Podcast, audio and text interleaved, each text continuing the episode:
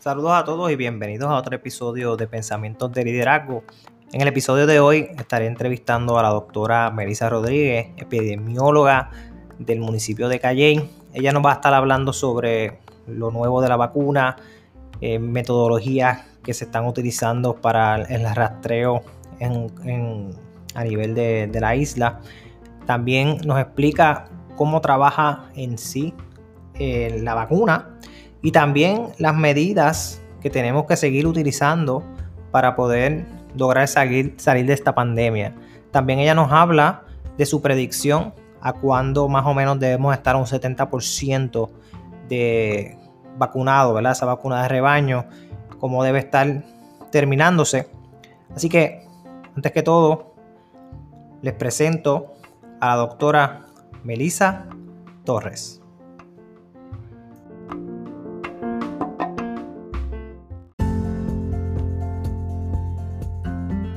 Saludos a todos y bienvenidos al nuevo episodio de hoy. Me encuentro con la doctora Melisa Torres, ¿verdad? Si no me equivoco, epidemióloga del municipio de Calley. ¿Cómo se encuentra, doctora?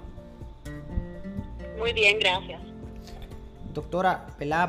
Para, comenzar con el podcast de hoy, que quiero que sea algo informativo para la comunidad escolar y, para todos los que nos escuchen. Que, primero que todo, ¿verdad? ¿Qué, es, una, qué es, un, qué es un epidemiólogo? ¿Qué es lo que hace oficialmente un epidemiólogo? Pues nosotros, eh, ¿verdad? Estudiamos y describimos lo que son las enfermedades que se presentan en una determinada población. Obviamente nosotros buscamos patrones de una enfermedad eh, reduciendo a tres aspectos específicos, lo que es tiempo, lo que es lugar y lo que es persona. Okay, Básicamente nosotros buscamos, es verdad, lo que el, el tiempo, cuánto tarda en surgir, la temporada del año en la que surge, el tiempo en, que es más frecuente. Y cuando hablamos de lugar, pues buscamos la población, la ciudad, el país, la zona donde se está desarrollando una enfermedad específica, eh, ¿verdad? Y, donde se presentan los casos específicamente y eh, la persona, si se desarrolla más en ancianos, más, hay más casos en niños, más casos en adultos. Y básicamente eso es lo que nosotros buscamos específicamente.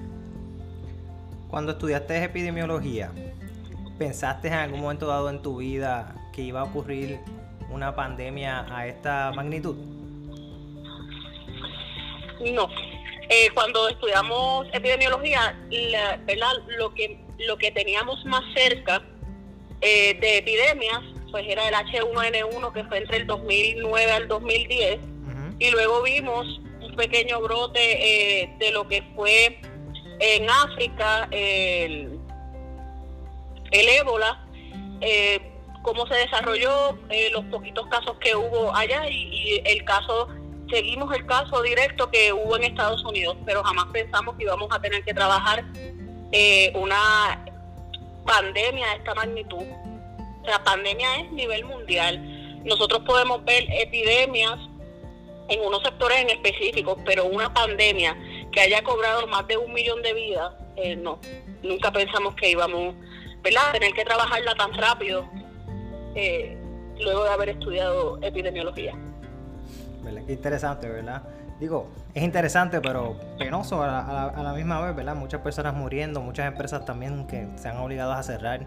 Esto ha cambiado, ¿verdad? Por un, nos ha dado una pausa en, en nuestras vidas, nos ha hecho reflexionar, reinventarnos, adaptarnos. Y hablando sobre ¿verdad? la adaptación, ya estamos viendo, como, como han dicho por ahí, el, principio del fin de la pandemia, que es la vacuna. Hablamos, sobre, hablamos un poco y explícanos cómo trabaja realmente la pandemia, porque he escuchado personas decir que es el virus muerto, otras personas preguntando si una vez me las pongo, cuándo, es efectivo, cuándo no es efectivo, cuánto dura, cuánto no dura, eh, para aclarar. Bueno, en, Puerto Rico y Estados Unidos estamos viendo dos vacunas específicas. Está la de Pfizer y está la de Moderna.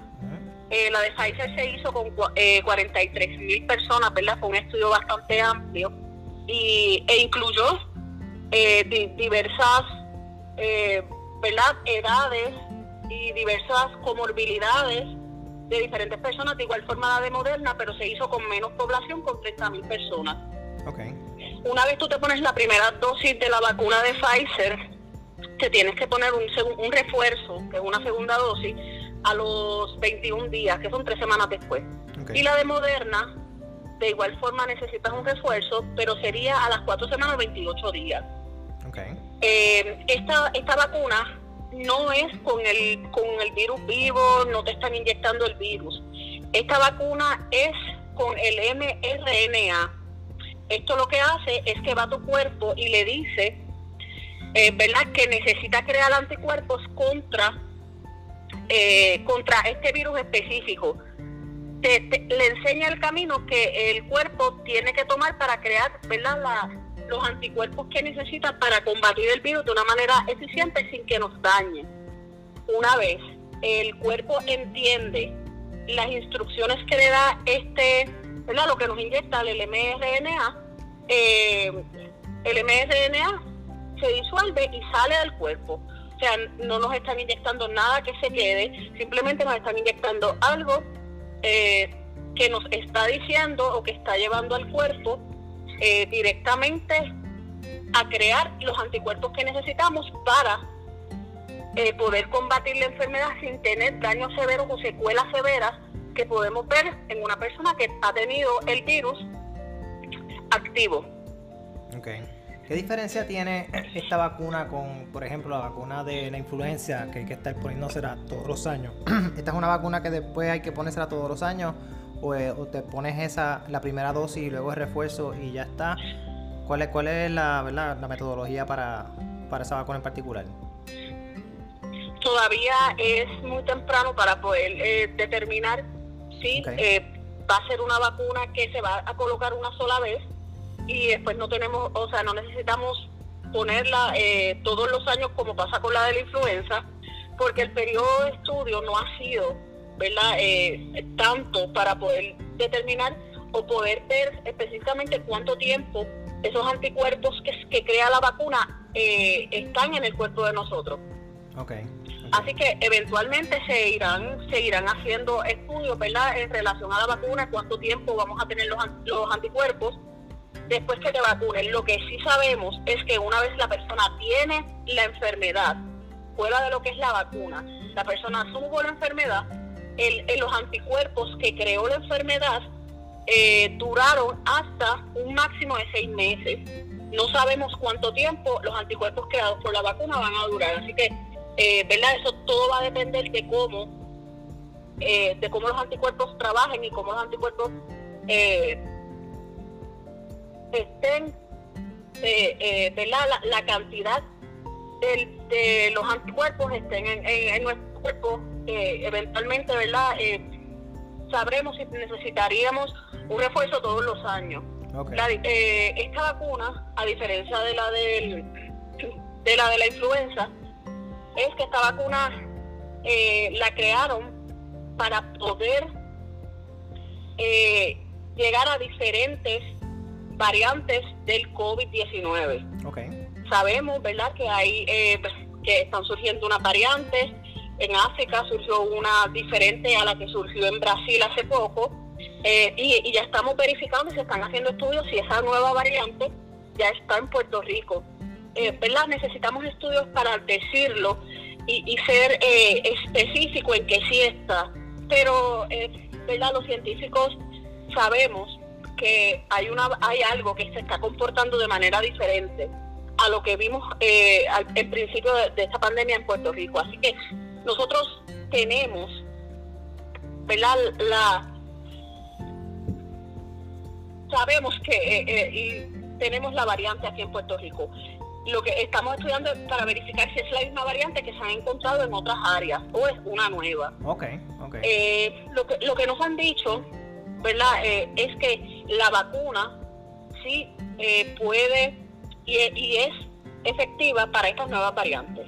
Okay sí es efectiva para estas nuevas variantes eh, porque se hicieron, creo que eh, la vacuna puede llegar hasta, son nueve diferentes variantes que la vacuna puede, eh, va a trabajar contra ellas, así que estas variantes que se han encontrado sí. De hecho, se ha dicho que estas variantes no son más, eh, no, no te dan síntomas más severos, sino que son más contagiosas. Ok, ok. ¿Contagiosas en, el eh, eh, sentido, ¿en qué sentido? Por, ejemplo, tú me, me explicaste la otra vez cómo funcionan las mascarillas, pero, o sea, ¿cómo, cómo que, ¿verdad? Para una persona como yo, que no soy doctor y ni nada de eso, eh, ¿cómo, ¿cómo, se podría explicar ¿verdad? en arroyo de bichuela qué diferencia hay en el COVID viejo con esta nueva variante que estaba, sea más, eh, más infecciosa? Probablemente eh, si tú y yo estamos de frente sin mascarillas o, por ejemplo yo soy la que estoy enferma y tengo mascarilla, el, el porcentaje de que se te pueda pegar, eh, por ejemplo la variante anterior podía ser un 50%, eh, esta variante podría ser mucho mayor porque eh, el contagio es mucho más alto. probablemente porque no se ha determinado cómo, ¿verdad? cómo ellos determinaron que, que era más contagiosa, pero sí se ha visto que eh, las poblaciones eh, que están ¿verdad? más, eh, cuando tenemos aglomeraciones, la, la, las personas que se contagian con una sola persona contagiada, pues entonces sube. O sea, lo que el virus que teníamos anteriormente, probablemente los miembros de un hogar, uno podía, podía tener el virus y una vez lo aislábamos, las otras tres personas, si no había contacto directo, con, esa persona mientras el virus estaba activo, pues no se contagiaban. Probablemente en este momento, con esta nueva variante, los cuatro miembros de la familia podrían estar infectados a la misma vez porque compartieron cualquier eh, utensilio, espacio, no cualquier espacio sin haber tenido, eh, ¿verdad? Sin haber tomado las debidas precauciones, lo que antes no necesariamente eh, los podía contagiar, en este caso sí. Ok, Eh, eh, la propagación es mucho más rápida. Entonces, eh, explícame, explícanos aquí nuevamente lo que me dijiste la otra vez de el uso de las mascarillas y los porcentajes. Por ejemplo, obviamente cuando ninguno tiene mascarilla, pues el porcentaje es un 100% que te vaya a infectar, o por un 99.9% para decirlo ¿verdad? Más, más accurate posible. Pero entonces cuando uno tiene mascarilla, el otro no tiene mascarilla, los dos tienen mascarilla, cuando estaban al aire libre, eh, esa explicación me gustó mucho.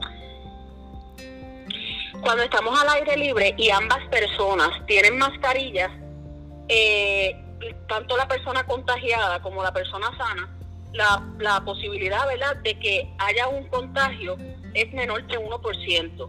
Okay si estamos entonces en un lugar cerrado, ambas personas tienen mascarillas, tienen el distanciamiento físico necesario, la posibilidad del contagio es 1.5%, okay. muy baja. Si estamos tanto eh, al aire libre como adentro, una de las personas tiene mascarilla, la persona sana tiene eh, mascarilla, la persona enferma no, ahí en la posibilidad de contagio es un 66%. Okay aún, aún cuando la persona sana eh, tiene mascarilla. Y eso es estando adentro. Y cuando la persona... Eso es estando adentro o afuera. Ok, ok. Sin distancia, con distancia, no importa. Eh, con distancia eh, no importa porque lo, lo, más importante es el uso de las mascarillas. Claro. De igual forma, si la persona no tiene, no está enferma, pero tiene mascarilla y la persona enferma no, es el 66%. Si es viceversa, si la persona eh, enferma es la que tiene la mascarilla y la persona no enferma, baja un 45%, pero de igual forma es un porcentaje muy alto. Así que por eso es que siempre se recomienda el, el uso de las mascarillas y el distanciamiento. Porque si ese 1.5% que hay eh, de posibilidad de que se te pegue el virus, aún las dos personas utilizando la mascarilla, eh, prácticamente llega a cero si tenemos un distanciamiento, eh, ¿verdad?, de más de seis pies. Okay. Por eso es que es tan importante el distanciamiento y la, y la utilización de mascarillas para ambas personas. Claro, no, definitivo. Eh, una pregunta bien, bien, importante que tengo, porque es una de las cosas que más, que más veo.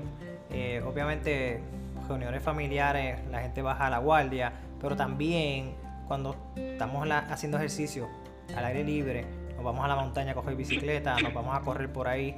Eh, yo soy de las personas que me llevo la mascarilla, cuando no hay nadie, pues me la bajo y cuando, por ejemplo, veo a alguien que va a pasar o lo que sea, pues me subo la mascarilla. Pero, y muchas veces los demás pues no se suben las mascarillas o no tienen mascarilla cuando están al aire libre. Eh, ahí el porcentaje, aunque estés afuera, es, muy alto si la persona está enferma o no está enferma. Y aunque tú tengas mascarilla o no tengas mascarilla, es entre un 60 a un 45%, hasta un 100% si ninguno tiene mascarilla. Por decir. Correcto, lo que pasa es que, por ejemplo, cuando tú vas y tú estás ejercitándote, si tú vas solo, porque una persona te pase por el lado, eh, ¿verdad? Si hay una distancia correcta, eh, la, no hubo ningún tipo de contacto directo. Porque recuerda que eh, lo que el tanto el CDC como el Departamento de Salud eh, considera un contacto directo siempre va a ser una persona que haya estado menos de 6 pies por más de 15 minutos con o sin mascarilla. Ok, Así que en, más de 15 minutos en un periodo de 24 horas. Así que ah. eh, cuando tú estás ejercitándote, ¿verdad? No es necesario que utilices mascarilla si te vas a parar y vas a hablar con alguien, pues sí es necesario que entonces te coloques la mascarilla. Por eso eso pasa mucho. Eh, donde la gente, pues hay uno que se pone la mascarilla y el otro pues están ejercitando y se lo olvida o simplemente no se la quieren poner. Y entonces pues el otro empieza a hablar y entonces uno se echa como que más para atrás y más para atrás y más para atrás para evitar eh, cualquier tipo de... Exacto. Sí, sí, que, como quiera que sea, aunque estés al aire libre y estés en una distancia más de 6 pies, te puede, si, si él está enfermo, te, te, lo puede pegar. Claro que sí. Y, y, si, y si es, eh, si vas a ejercitarte en grupo, se supone que todos utilicen mascarilla. Exacto. Si vas a ejercitarte solo, no es necesario porque estás solo. A menos que vayas a parar o vayas a hablar con alguien o tengas una persona que de igual forma esté, ejercitándose y no esté guardando los seis pies. En ese, en ese caso sí, eh, debemos entonces hacer la utilización correcta de la mascarilla, porque también los he visto que piensan que tienen la mascarilla y la tienen debajo de la nariz. De esa forma no estamos, no estamos eh, haciendo utilización correcta de la mascarilla y se te puede pegar de igual forma el virus porque estás dejando una de las vías respiratorias al aire. Definitivo. Y entonces lo otro que ocurre son las famosas fiestas familiares donde la mayoría de las personas bajan la guardia y los que ¿verdad?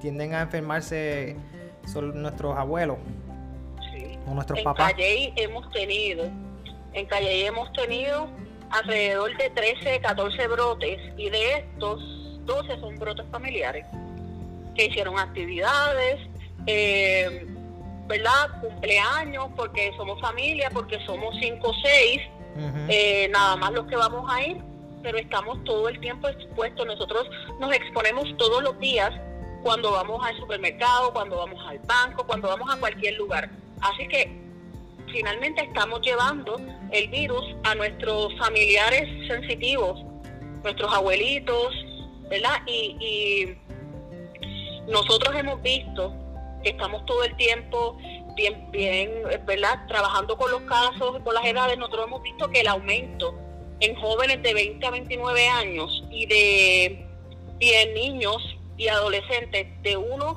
a 19 años, el aumento es de un 100% cada mes. O sea, lo que en diciembre pudo haber sido, en, noviembre pudo haber sido 20 eh, jóvenes, en diciembre fueron 40.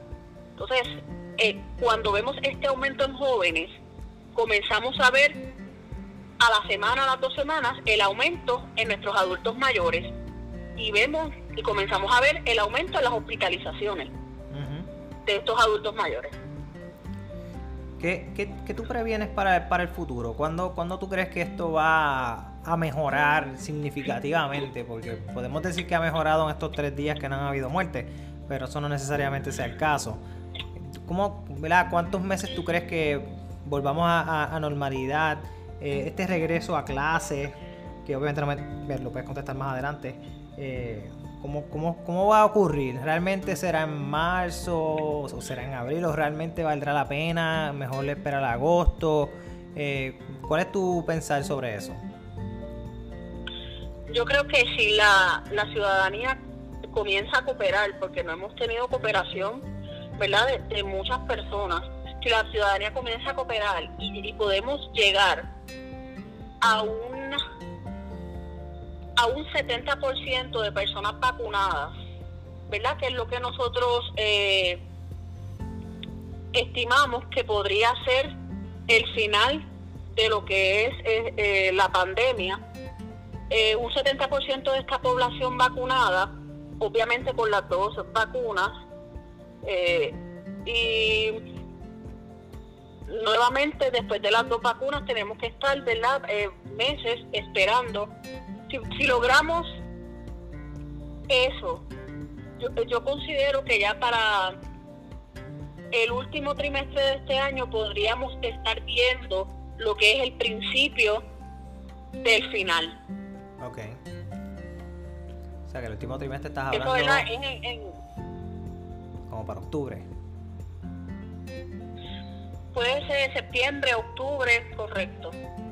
Y eso es si logramos la inmunidad rebaño, que lo podemos hacer si el 70% de la población coopera y se vacuna.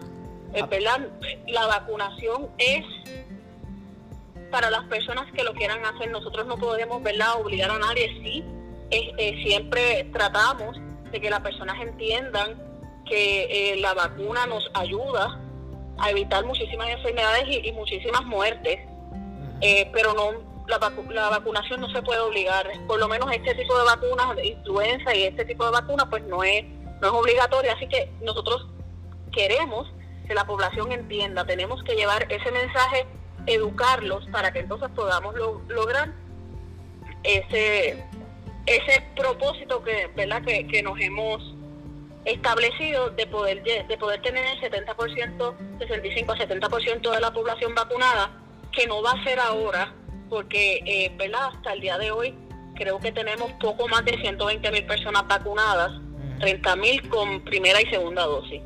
Y nosotros somos un estimado de 3 millones de personas, así que todavía tenemos largo camino por recorrer. Correcto, y hablando sobre eso, creo que Puerto Rico comparado con Estados Unidos lo está haciendo bastante mejor que cualquier otra jurisdicción, eh, inclusive creo que vi una estadística que Puerto Rico estaba sexto a nivel mundial en, la distribución de la vacuna. ¿Qué, tú crees sobre eso? ¿Está bastante accurate o cómo, tú lo ves? Sí, Puerto Rico está, yo creo que es, esto que estamos viviendo nos ha enseñado y yo creo que estamos eh, uniendo esfuerzos, ¿verdad? Estamos teniendo esfuerzos colaborativos donde las empresas quieren vacunar a sus empleados, donde eh, ¿verdad? Estamos, estamos buscando eh, comenzar una o, tener, ¿verdad? Nuevamente una normalidad. Así que eh, Puerto Rico es de, de, los menos países que han tenido eh, muertes y complicaciones y, y, de hecho, aunque tengamos tantos casos diariamente, ¿verdad? comparado con otros países, Puerto Rico sí, está, estamos sextos. Qué bien. Entonces, te, pregunto, eh, estamos hablando de un 70% que se vacunen. Yo creo que el, en Puerto Rico en particular, de lo que yo he visto, muchas de las personas quieren vacunarse. El problema es, ¿verdad? Que la escasez de vacunas que hay en el momento y que estarán llegando más y más cada día, porque estamos hablando que es algo mundial, estamos hablando de una producción que va a tomar mucho tiempo hacerla. Y una de las cosas que estaban hablando era que eh, lo que era Pfizer y Moderna, pues ellos trabajaron fuertemente en desarrollar la, la vacuna, entonces no, quizás no pensaron en principio la parte de la distribución y quizás es que ahí está el, el problema de que todavía no llegan las cantidades suficientes. Nosotros estamos compitiendo con Estados Unidos, aunque nosotros somos territorio americano, obviamente ellos van a hacer la distribución más grande en Estados Unidos. A nosotros nos van a dar un porcentaje menor, ¿verdad? Eh, y sí, tenemos el problema de que no están llegando suficientes vacunas, tenemos el problema eh, eh, que, ¿verdad? Ha llegado rumores de que no están necesariamente vacunando las fases que se supone que estemos vacunando. Por ejemplo, todavía hay profesionales de la salud que no se han vacunado, pero ya comenzamos a vacunar a adultos mayores y maestros, eh, ¿verdad? Y entonces, pues, eh, tenemos sí un problema, pero también están surgiendo otras vacunas eh, que se están probando, así que eh, yo supongo que cuando entonces salgan al mercado, creo que hay tres vacunas que ya están, eh, falta poco para que salgan al mercado, están en, lo último de, de eso, del estudio, pues supongo que entonces tendríamos mayor variabilidad, ¿verdad? Y, y, mayor ingreso de, de vacunas que, que podamos cubrir lo que es la población o por lo menos 2.200.000 personas en Puerto Rico, que es lo que queremos llegar, para poder este tener ese ese beneficio. Yo creo que a la medida que se empiecen a vacunar más y más personas, lleguemos a 200.000, 500.000, va, va a ir disminuyendo la cantidad de contagios y va a ir disminuyendo el porcentaje de, contagio que hay por municipio. Calle la última vez que hablamos estaba en un 16%, no sé cómo esté ahora.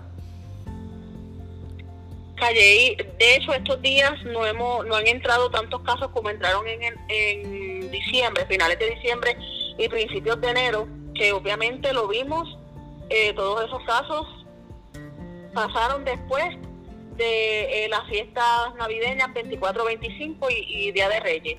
Esta semana ha sido una semana donde no hemos tenido tantos casos, ¿verdad? Pueden ser varias, varias, varias cosas. Puede ser que las personas no se están haciendo eh, las pruebas. Puede ser que las personas no están teniendo la sintomatología y tenemos el 80% de las personas que le da prácticamente no, no tienen ninguna, ninguna sintomatología, así que podría ser eso o podría ser simplemente que no están consiguiendo las pruebas. Exacto. Las pruebas diagnósticas que sería la molecular y la de antígeno.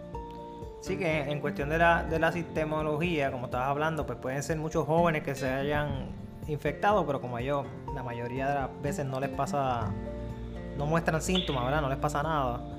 Lo que hacen es contagiar futuras personas sin darse cuenta. Y entonces Correcto, o muestran algunas sintomatologías leves y ellos piensan que es porque me ha pasado. Piensan que es este, la alergia de temporada o piensan que es una tos por lo mismo, por, por, las alergias, por el polen, por, el, por los ácaros y, no, se, no se están haciendo las pruebas. Ok, es bien importante. Entonces, un tema que, quiero, que quiero tocar es el tema de, de regreso a, a las clases de manera presencial. ¿Qué se necesita para, ¿verdad? Según lo que, lo que dijo el Departamento de la Salud, ¿verdad? Y lo que dijo el, y lo que ha mencionado Pierluisi, pues tampoco lo ha dicho de una manera oficial.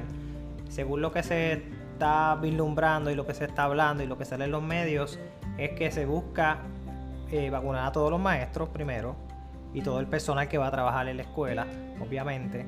Y luego, y que en conjunto el porcentaje del municipio donde se encuentra la escuela sea de un 5% para abajo. Eh, eso, ¿Eso sigue así? Eso, ¿Esa información es correcta?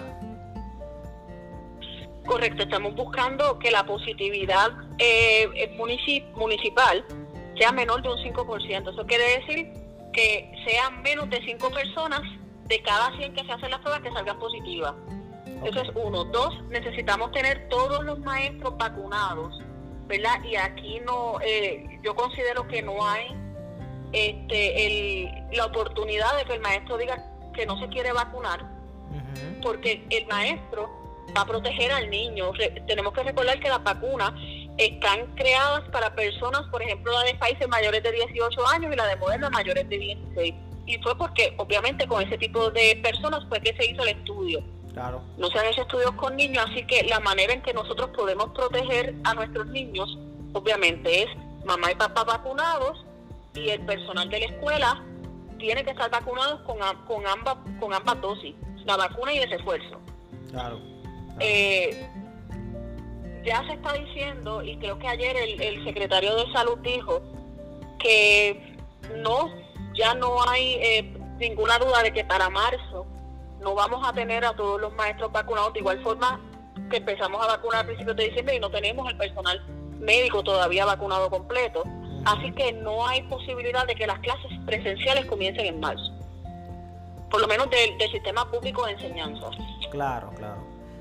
No, y, asumo que, bueno, eso, eso hay que verlo, ¿verdad? Eh, eh, porque hay muchas escuelas privadas que ya están preparadas con su plan de contingencia, con su plan de COVID-19, han hecho unas inversiones significativas en su, en su planta física para ayudar al distanciamiento, todo el mundo con mascarilla, lugares divididos por fiberglass para que puedan comer, espacios abiertos, eh, cámaras de infrarroja para detectar la fiebre, aunque el concepto de la fiebre creo que ya ha cambiado, la temperatura ha cambiado significativamente.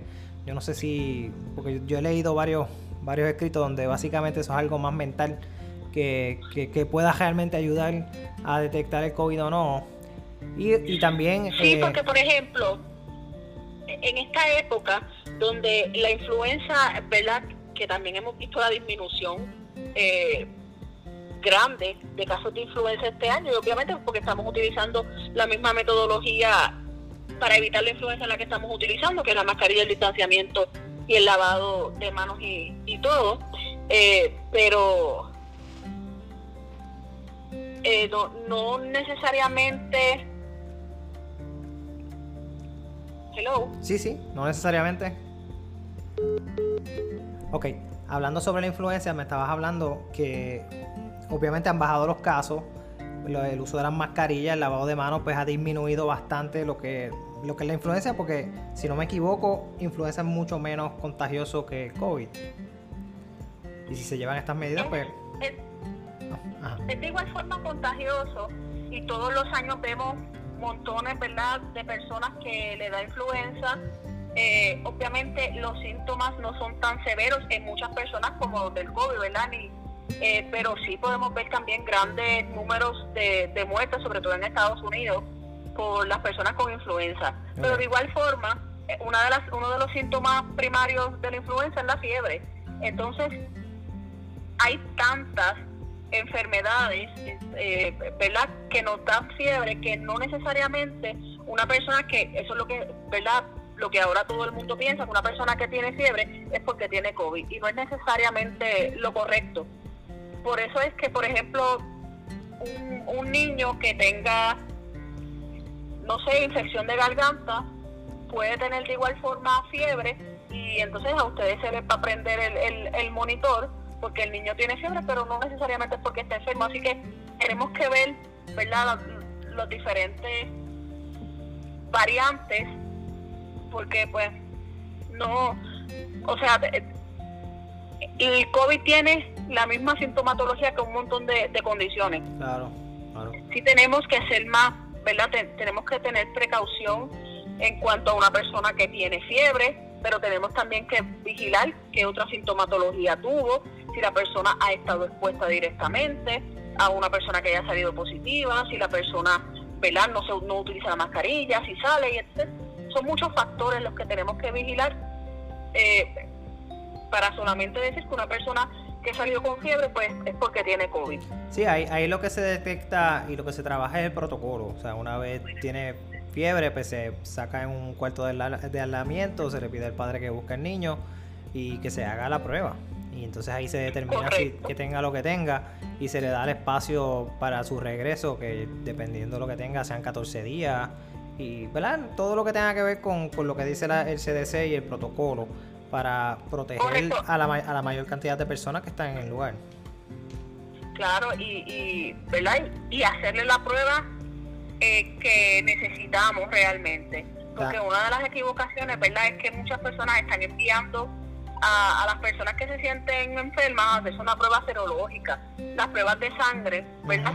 se, se, ha determinado desde el principio de esta pandemia que esas pruebas nos dicen, eh, ¿verdad?, cuando el cuerpo ha creado los anticuerpos para el, eh, con el virus. El IgM, que es el anticuerpo agudo, y el IgG, que es el anticuerpo de memoria. No necesariamente una persona que me salga positivo a ambos anticuerpos es porque está enferma ahora. O sea, probablemente el anticuerpo IgM se va a desarrollar después de los 10 días. Y si yo tengo una persona 10 días en aislamiento, que es lo que nosotros tenemos una persona positiva, eh, 10 días pues quiere decir que cuando esa persona ya le salieron esos anticuerpos, ya no, ya no, ya la persona no representa ningún peligro de infección para nadie. Entonces, pues, una persona enferma necesita una prueba molecular o una prueba de antígeno después de 5 días de haber estado expuesto o de 5 días de haber comenzado su sintomatología. Exacto, y creo que la más, la más que se está consiguiendo ahora y más fácil es la de antígeno. Es la prueba de antígeno que es la que nos dice a partir del, del día 5 de que comenzaron los síntomas o de que eh, la persona estuvo expuesta, es la que nos dice si el virus está activo en este momento. Okay. Sí, a diferencia de la prueba molecular, ¿verdad? Que eh, es bien sensitiva y cualquier partícula que todavía quede del virus en, nuestro cuerpo lo va a detectar. Entonces, no necesariamente, eh, ¿verdad? Las personas hacen una prueba molecular y sale positiva, los tenemos 10 días en aislamiento. Okay. El día 11 la persona sale a la calle. La persona, las personas, sobre todo en este país, son bien impacientes y a partir del día 11 se quiere repetir la prueba. Claro. Si se repite la prueba molecular, le va a volver a salir positiva, porque de igual forma que nosotros tenemos que esperar 5 o 6 días para que el virus sea detectado en el cuerpo, en las pruebas, necesitamos esperar que el virus salga. Así que siempre mi recomendación es, una vez que tú salgas positivo en prueba molecular, estás 10 días en aislamiento, el día 11, 12 o 13, tu patrono te exige una prueba negativa, la prueba que te vas a hacer es la de antígeno.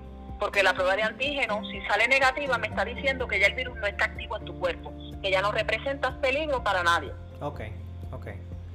Y también la, la prueba de antígeno es una prueba mucho más rápida. Creo que en dos horas ya está listo el resultado, a diferencia de la molecular que se tarda tres días. Correcto. Eh, la prueba de antígeno se la dan el mismo día, una o dos horas después. La prueba molecular se puede tardar tres días si, eh, si tenemos suerte. Hay, hay, personas que han esperado cinco días por su resultado. Wow, sí, sí. ¿Verdad? Es, dependiendo la demanda que haya en ese momento. Ahora, como las pruebas de antígeno, tenemos las pruebas de antígeno, pues entonces no hay tanta demanda o, una demanda tan grande como al principio de la prueba molecular y podemos ver resultados en tres días. Excelente. Sí, un, poco más rápido, un poquito más... Sí, como tú dices, oferta y demanda. Así mismo es. Correcto. nosotros, ¿verdad? Eh, el Departamento de Salud, los epidemiólogos en todos los municipios, estamos haciendo estas pruebas eh, en la comunidad.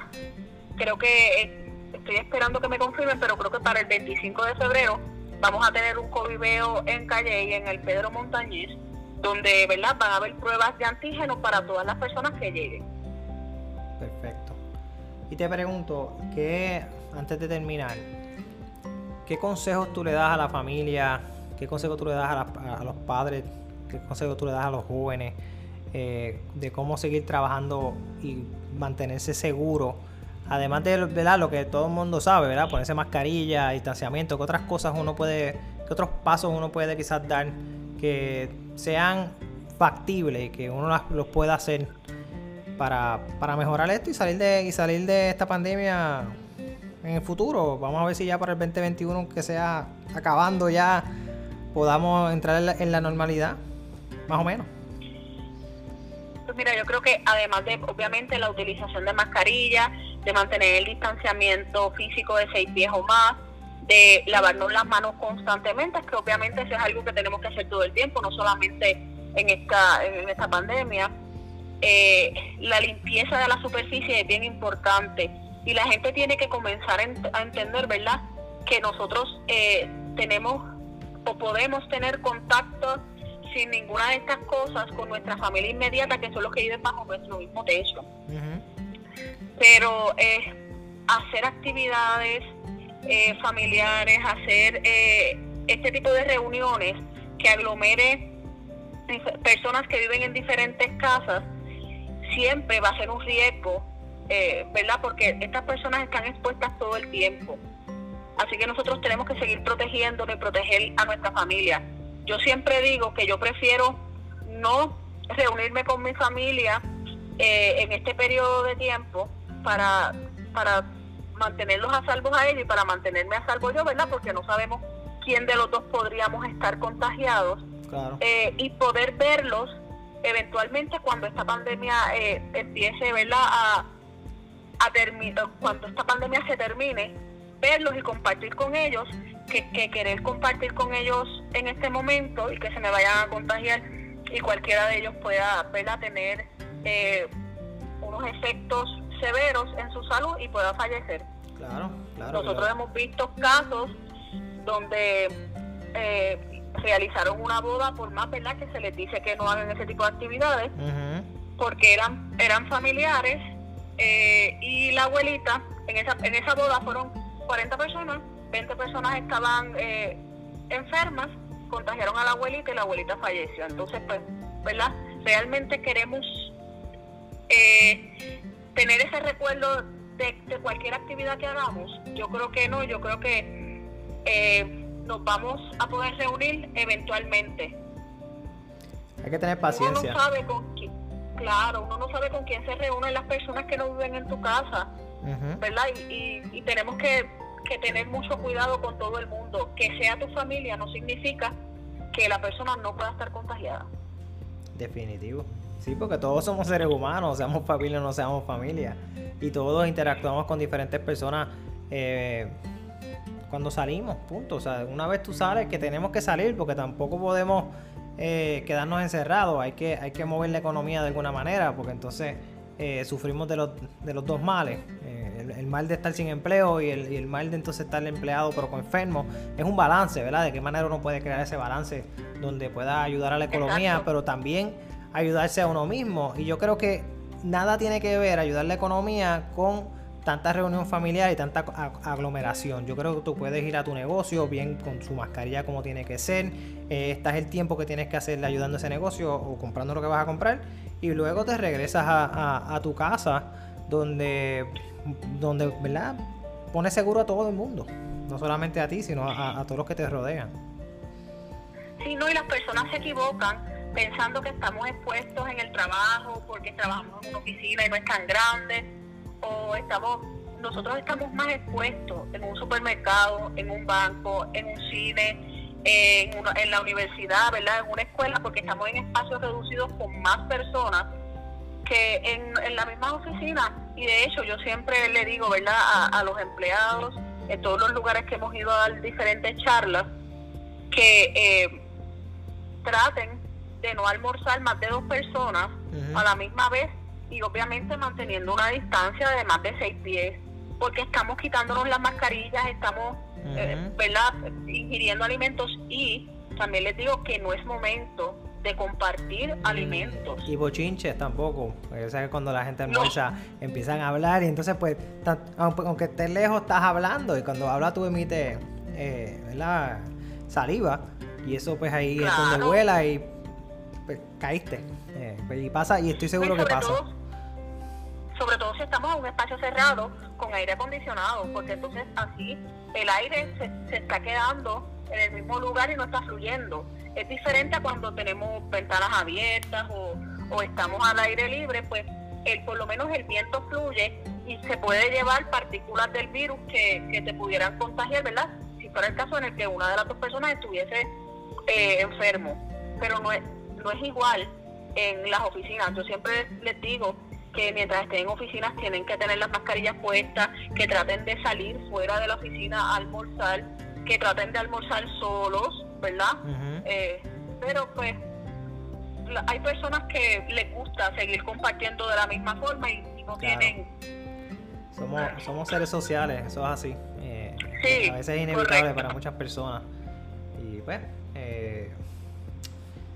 Eh, es un, riesgo y es un riesgo bastante alto.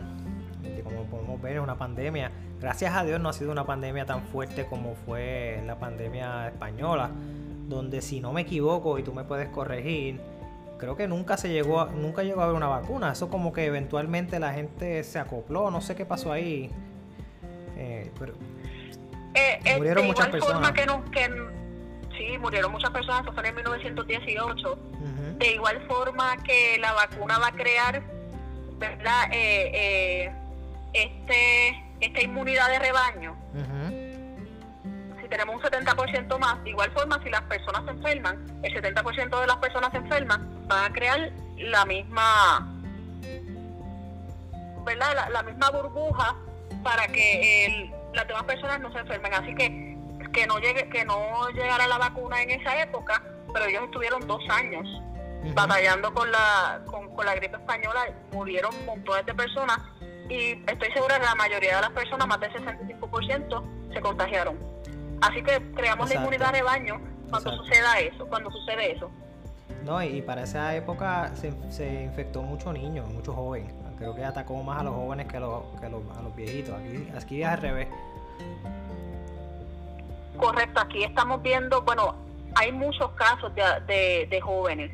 Lo que pasa es que eh, la sintomatología de moderada a severa eh, está atacando más a las personas que están comprometidas, eh, que tienen comprometido su sistema inmune, o a los viejitos, porque de igual forma el sistema inmune después de los 65 años también está comprometido y hay muchas comorbilidades, así que la mortalidad más alta, eh, ¿verdad? Eh, en nuestro caso, pues van a ser los adultos mayores, pero de igual forma nosotros vemos muchos más jóvenes contagiados, o sea, las pruebas positivas, pero la mayoría no tiene síntomas o los síntomas son tan leves que no que ellos no entienden, ¿verdad? Que aunque ellos no tengan síntomas o sus síntomas sean leves, eso no quiere decir que a la persona que a ellos se lo van a pegar como a sus abuelitos, pueden tener síntomas severos, pueden fallecer o pueden quedar con unas secuelas, ¿verdad? Que no le que no les van a permitir llevar una vida normal que tenían antes de, de haber estado enfermos. Exacto.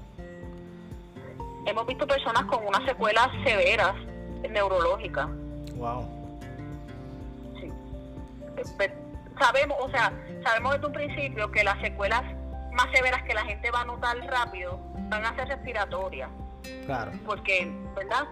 Pero las secuelas neurológicas se están comenzando a ver eh, mucho y entre ellas, pues, ¿verdad? Están la, está eh, la pérdida de gusto y olfato de muchas personas tarda 3, 4, 5, 6 meses en regresarle, a veces le regresa de manera distorsionada, o sea, no, no sabe, no las cosas no le van a saber igual y los olores no van a ser los mismos. Sí, les cambia, les cambia el, el, sabor a lo que... Y, y, y, de igual forma, hay personas que, que no les va a regresar. Wow. Sí, sí, son son cosas de la vida que pasan. Y una vez te, tocó, te tocó. Severas. Definitivo. Correcto. Y aprender a vivir con eso, pues no debe ser, no debe ser fácil, y especialmente cuando lo pudiste haber prevenido de alguna manera u otra, eh, debe, debe ser difícil, definitivo. Correcto. Bueno, doctora, le agradezco un montón que haya eh, obtenido mi llamada y haya participado del podcast informativo que hacemos aquí a nuestra comunidad y a todo el mundo que nos escucha. Y muchas gracias de parte de, Colegio Radiance y de parte de, mi persona. Le agradezco un montón que haya tomado de su tiempo para brindarnos un poco más de conocimiento y prendernos más el bombillo y que tengamos y, sigamos con esta, con, con esta voz de alerta de que todavía esto no ha acabado, que todavía falta y que tenemos que seguir eh, tomando las medidas necesarias de distanciamiento social, mascarilla, lavarnos las manos, que es lo básico. Y yo creo que eso es algo que podemos seguir haciendo hasta siempre en cuando lleguemos a ese 70% de, todo el mundo estar eh, vacunado en rebaño, como, como, usted le dice. A ver si logramos llegar a la normalidad, como tú dices, en, en septiembre, eh, donde ya podamos ir al cine, que es algo que mis hijos y nosotros, y yo sé que muchas personas añoran poder ir al cine y ver las películas como antes, como ese popcorn y, y salir a comer con sus amigos y, y volver a hacer, hacer lo que nos hace humanos.